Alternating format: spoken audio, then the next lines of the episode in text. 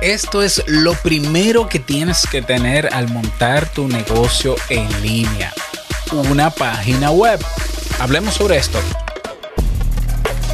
Bienvenido a Modo Soloprenur. Ponte cómodo, anota, toma acción y disfruta luego de los beneficios de crear un negocio que te brinde esa libertad que tanto deseas. Y contigo tu anfitrión amante de la cultura japonesa, aunque no sepa lo que significa Kyokino, y con un nombre que nada tiene que ver con Naruto. Robert Sasuke. Digo, Sasuke.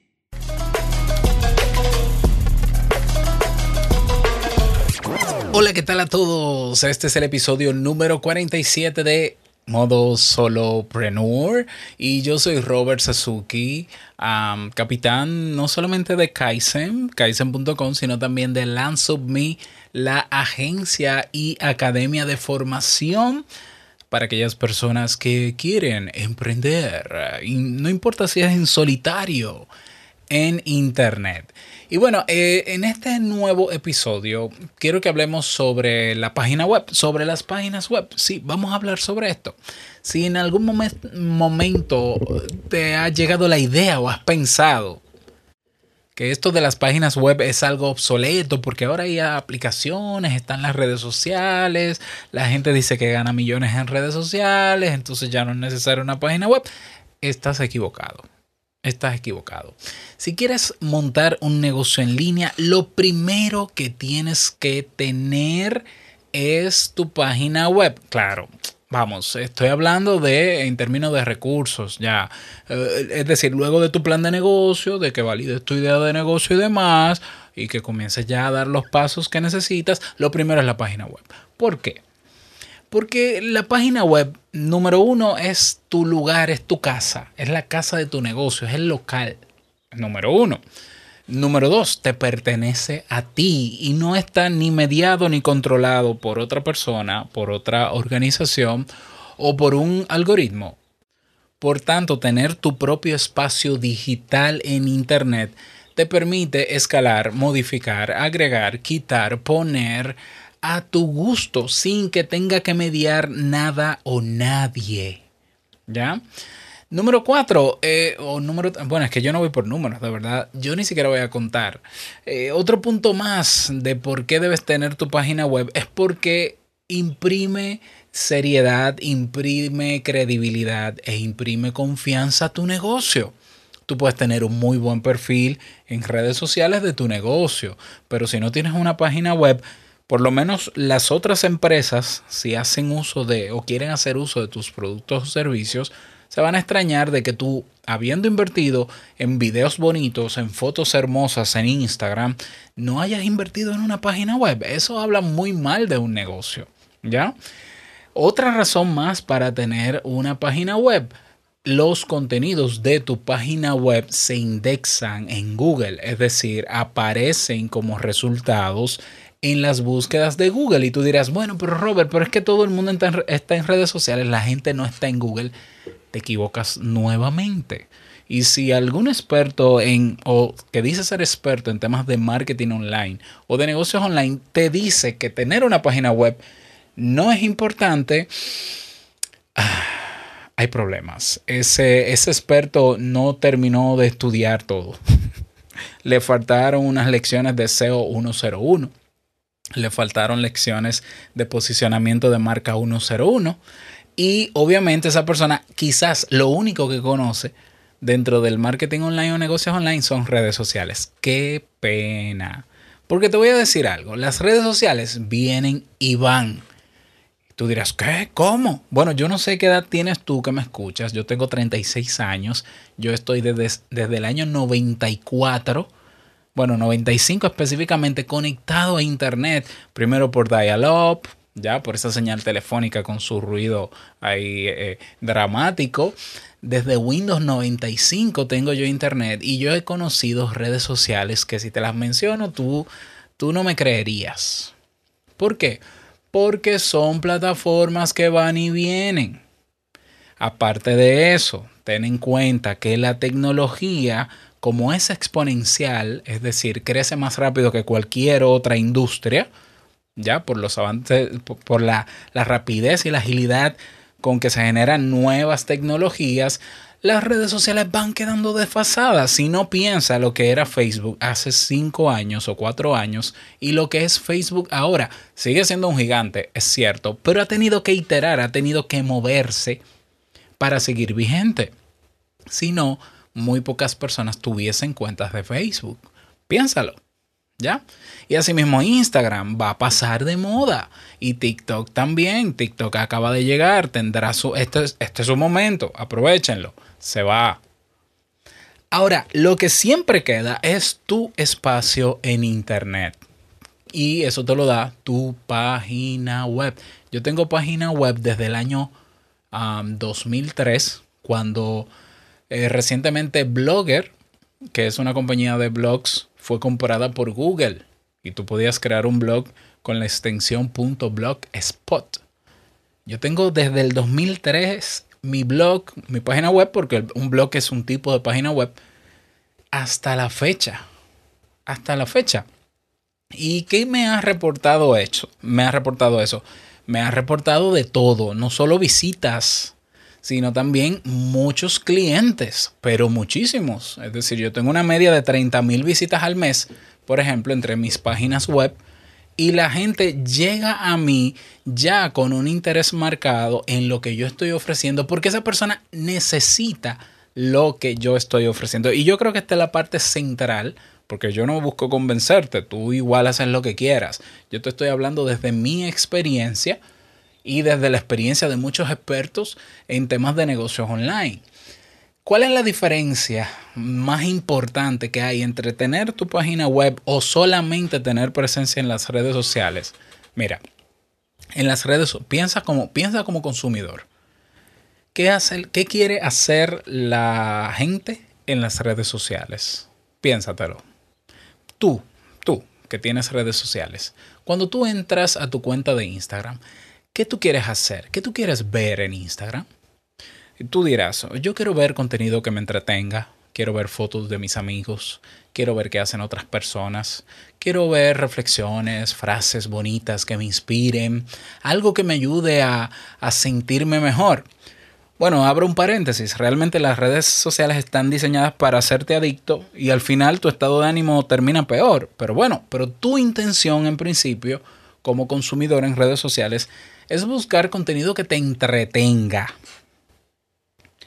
Por tanto, la mayor parte de los contenidos que no te entretengan, aunque sean bonitos, tú lo vas a descartar y vas a seguir pasando hacia arriba. Es decir, yo voy con un interés a las redes sociales que no necesariamente está alineado con lo que yo, yo, Robert Sasuki, quiero ofrecerte yo en, mi caso, que yo no busco entretener, porque yo no soy de la industria del entretenimiento, yo lo que quiero es educar a la gente. Yo quiero enseñarle a la gente. Entonces, cuando tú, ahora seguimos, sigue pensando como consumidor. ¿Qué pasa cuando tú, cuando te llega la idea a ti de que tú quieres aprender mm, a meditar? Tú quieres aprender a meditar. ¿Por qué? Porque lo leíste, porque escuchaste Te invito a un café, porque escuchas un podcast de meditación y es muy bonito. Tú quieres aprender a meditar. Tú vas al buscador de la red social a buscar dónde aprender a meditar. No, tú vas o a Google, número uno, cómo meditar, cómo aprender a, a meditar, cursos sobre meditación. Quiero aprender a meditar. ¿Qué debo hacer para comenzar a meditar? O tú vas al segundo buscador más grande, que es YouTube, que es Google también, y lo buscas en video. Lo mismo, si tú quieres aprender a hacer una receta para cocinarla, generalmente te vas a YouTube y escribes cómo hacer empanadas, cómo hacer pastel, cómo hacer esta bebida, cómo hacer esta mezcla. Fíjate que la intención del consumidor cuando va a redes sociales es diferente a la que busca ¿eh? en, a la que se busca en Google o en YouTube, por ejemplo. Entonces, siempre hay un interés. El interés del que está en redes sociales es entretenme, muéstrame lo que sea que me divierta o me haga pasar un buen rato mientras estoy aquí. Pero el que va a la búsqueda de contenido de información, de un producto, de un libro, no usa las redes sociales para eso. Utiliza los buscadores. Incluso Amazon con su buen buscador, si yo quiero comprar algo, voy a Amazon si suelo comprar en Amazon o si suelo comprar en eBay. Y ahí está la diferencia. Si tú estás ofreciendo un producto o un servicio que esté fuera del plano del entretenimiento, ¿ya? Pues quizás, quizás no, yo estoy casi seguro que las personas están buscando eso que tú ofreces, pero no en las redes sociales, lo están buscando en buscadores. Si tú te fijas cómo indexa Google el contenido de las redes sociales, te vas a dar cuenta que lo hace de, muy mala manera. Si tú buscas un post, como dicen ahora, ¿no? Una publicación que tú has hecho en Instagram, la buscas en Google, no la vas a encontrar. Si tú solo tienes perfiles o tu negocio solo tiene perfiles eh, de redes sociales, primero, para que una persona te encuentre en Google tiene que saberse tu nombre. Si, se sabe el nombre de tu negocio, lo más probable es que solo va a encontrar los nombres de los perfiles. Pero si yo quiero saber de qué va tu negocio, si yo quiero saber las ventajas o beneficios de tu producto, si yo quiero saber alguna historia de éxito o caso de éxito relacionado a tu servicio, no lo voy a encontrar en Google. ¿Por qué? Porque voy a tener que moverme a una red social. En una red social donde con una foto se pretende explicar todo. Cuando en una entrada de un blog y un escrito o un audio o un video se puede explicar y profundizar más en los contenidos. O sea, es ahí la importancia de tener una página web. A mí las personas me encuentran por todos lados, sinceramente. Hay personas que me encuentran por redes sociales, pero son, digamos que son encuentros fortuitos. Es como que alguien de repente comparte un contenido mío en redes sociales y, ¡zas! Alguien dice, ¿quién será este? Déjame ver. Pero el grueso de las personas que llegan a mí llega a través de buscadores. Y yo estoy posicionado con mis palabras claves y con mi marca, con mi marca personal. Escribe Robert Sasuke. Escríbelo como quieras, con K, con S, con Q. Y verás que lo primero que sale es mi página web. Quien quiera saber quién es Robert Sasuke, no importa cómo lo escriba, me va a encontrar. Y dentro de mi página, que está diseñada para que las personas se queden dentro y aprovechen todo lo que está ahí, se van a dar cuenta de que hay cosas que yo ofrezco que son gratuitas, que son contenidos, pero que también ofrezco servicios, pero que también tengo otros proyectos. ¿Ya? Y yo puedo ser lo versátil que yo quiera en mi página web y presentar el contenido, el contenido principal que yo quiero que se vea porque es mi página web mientras tus contenidos compiten con mucho contenido más en las redes sociales y muchos de esos contenidos son contenido basura, porque tú y yo lo sabemos. O sea, en tu página web tú no compites con nadie. Tu contenido no compite con nadie. Por tanto, si una persona está buscando, por ejemplo, un contenido sobre cómo gestionar el estrés o cómo montar un negocio online, si yo tengo un contenido creado sobre eso, en mi página web, eh, mezclando entre formato texto con audio o video, o las tres, si esa, persona si esa persona se identifica con la manera en cómo yo enseño y comunico ese contenido, tiene más probabilidades de quedarse conmigo. Y eventualmente tiene más probabilidades de convertirse en mi cliente. Mientras que en las redes sociales yo tengo que hacer un esfuerzo extra. ¿Por qué?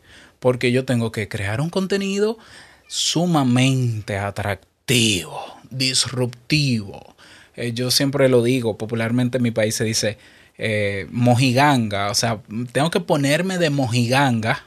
Quiere decir que yo tengo que hacer hasta el ridículo o de payaso para llamar la atención en redes sociales para ver si la persona se detiene mientras sube su dedo índice en la pantalla de su móvil, ve mi contenido eh, y lo más probable es que le dé me gusta sin profundizar en él y sin ir al enlace y profundizar en él.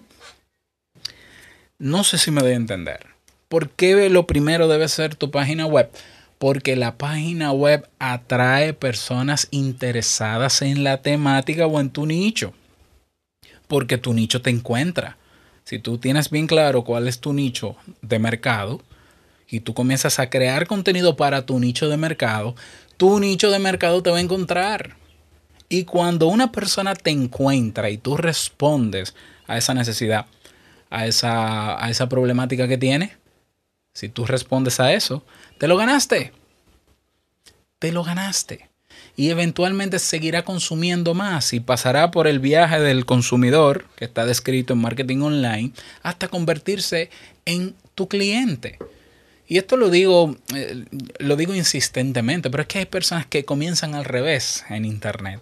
Yo voy a montar un negocio, yo quiero hacer marca personal muy bonito. Lo primero que abren es un Instagram, un Twitter y un Facebook. Foto bonita, una sesión de fotos y frases bonitas. ¿Y dónde está la profundidad del contenido que va a validar que tú eres experto en eso? ¿Dónde está el contenido que va a generar la suficiente confianza o validez de experto también para que yo, que soy un simple consumidor, que encontré tu contenido en un buscador porque estoy interesado en ese contenido, lo pueda ver y lo pueda aprovechar. ¿Dónde está? No está. ¿Por qué? Porque en las redes sociales se te invita a que el contenido sea muy puntual y muy vago y muy vacío. Tú no vas a encontrar este episodio completo en una red social. ¿Eh? ¿Por qué? No, porque tienes que hacer un video de un minuto. O tienes que hacer un story de 15 segundos. Ah, pero es que está Instagram, de eso no lo usa nadie. No, pero es que está Facebook. Yo no voy a poner a competir un video mío con un audio y una imagen estática de 20 minutos con todos los videos basura que tiene Facebook. Que es basura a propósito, para enganchar al consumidor. Te repito, las redes sociales de hoy, 2020, están diseñadas, y esto no lo digo yo, esto lo dicen los expertos, para captar tu atención, para que te mantengas en la plataforma y para embobarte, porque mientras más atención prestas a la basura que hay en la red social, más dinero ellos ganan. Eso mata en ti cualquier otro interés como consumidor de aprender, de profundizar en otros temas. Entonces, la gente cuando necesita, el usuario común, cuando necesita aprender algo, cuando necesita a resolver una problemática, cuando quiere solucionar un problema o necesidad, no lo busca en las redes sociales. Lo busca en buscadores especializados. Número uno, Google. Y, lo que, y el que no aparece en Google no existe. Ya tú dirás, no, pero yo, yo aparezco en Instagram, pero te conoce el mundo tu nombre, tu perfil de Instagram tú bien sabes, y si no lo sabes, te lo digo yo. El, apenas el 10% de las personas que te siguen en Instagram y Facebook ven tus publicaciones. El 10%. ¿Por qué? Porque es estratégico. Es estratégico de las redes sociales. ¿Para qué? Para que tú pagues dinero en promocionar las publicaciones para llegar a la totalidad de los que te siguen. no, yo no sé si tú lo ves, y que eh, empezar en redes sociales, en redes sociales, que no digo que no estés, pero yo comenzar en redes sociales y tener como la principal plataforma una red social es una pérdida de tiempo. Es una pérdida enorme de dinero y de esfuerzo. Tratando de poner a competir mi contenido que yo necesito para que se me valide como experto, para generar autoridad y confianza, que son los pilares para que un usuario se convenza de que lo que tú ofreces vale la pena pagar por él, ¿ya? O sea, las redes sociales destruyen todo eso, porque a las redes sociales no les importa tu negocio, les importa poner a competir los contenidos y mientras más absurdos sean esos contenidos, mejor porque entretienen, entretienen, pero a ellos no les interesa que la gente se vaya de la red social a tu página. Por tanto, y esto te lo dice una persona que tiene páginas de internet de hace más de 10 años, bueno, son 17 años, y que ha tenido resultados extraordinarios. Y aunque tú me veas que tengo 3.000, 2.000, qué sé yo, cuántos seguidores tengo en una red social, yo he llegado a muchísimas más personas. Cada día yo llego a 300, 400 personas que buscando en Google necesitando encuentran un contenido que les favorece y se quedan conmigo. Sí, claro, si se identifican con él, si, si entienden que les resuelve, se quedan conmigo. y eventualmente se unen a la comunidad y eventualmente son fieles y eventualmente aprovechan los otros contenidos o los otros productos o servicios que yo ofrezco. Entonces, claro, tú dirás, bueno, Robert, ya me convenciste, voy a hacer la página web. ¿Qué hago en la página web? La página web tiene que tener, digamos, ahí contenido Primero, obviamente, el contenido estático, que es quién eres, a qué te dedicas, qué quieres ofrecer, una página de servicios si los tienes. Si estás ofreciendo un producto físico o digital, tener una sección en la página donde se anuncie perfectamente. Pero hay que, hay que crear contenido de manera constante, de manera recurrente por lo menos una vez a la semana, que puede ser un artículo escrito de mínimo 500, 600 palabras, que apunten a una solución de problemas o de necesidad o responda preguntas o cuestionantes sobre un tema que tú dominas por lo menos una vez a la semana. Si no lo quieres hacer en, en texto solamente, bueno, pues haz un podcast y pones el reproductor, como exactamente hago yo. Si quieres puedes hacerlo en video, pero aunque esté en YouTube, y YouTube es una muy buena plataforma para atraer personas, porque su buscador es muy especializado, ese video colócalo en la misma publicación con un poco de texto de referencia para que Google pueda posicionarlo en el buscador. A Google le encanta el contenido recurrente, el contenido fresco, sobre todo el contenido creado con sentido común y que verdaderamente aporte valor a la gente. Cuando la gente quiere valor de verdad, la busca en los buscadores. Y por eso, si tu página web, perdón, si tu negocio no tiene una página web, te estás perdiendo de muchísimas personas que sí estarían interesadas en tu producto o servicio, pero que no te encuentran. ¿Por qué? Porque no tienes una página web y no se sabe en tu usuario de Instagram, ni de Twitter, ni de Facebook. El ser humano no anda buscando nombres de perfiles. Eso es, eso es insignificante. Si yo lo que quiero es aprender a hacer un pastel, a mí no me interesa saber el nombre de quién tiene contenidos en Google o en YouTube para hacer pastel. Yo voy a la búsqueda del contenido y yo escribo cómo hacer una tarta, cómo hacer un pastel de chocolate. Yo no, a mí no me importa quién lo haga. A mí no me importa quién es la persona. A mí no me importa si es una institución o una persona. Yo necesito que alguien me diga cómo se hace un pastel. Y voy a revisar varias recetas, las primeras que me salgan. Y me voy a quedar con una. Y si, y si quedó bien el pastel y si la forma en cómo se explicó la receta me gustó, generalmente me suscribo a esa página, la guardo y la voy a usar de referencia. ¿Ya? Entonces yo te pregunto a ti, ¿cuál es el tipo de usuario que tú quieres para tu negocio? Ese que tú tienes que perseguir, impresionarlo y hacerle payasadas para que diga, bueno, mira, yo, no, yo nunca he pensado en que necesito tu producto o servicio pero ya que me estás haciendo estas moriquetas, eh, lo voy a pensar. Déjame darte un me gusta. Déjame mm, seguirte. Está bien, está bonita la frase. O tú quieres un usuario que vaya en la búsqueda, que te encuentre a ti.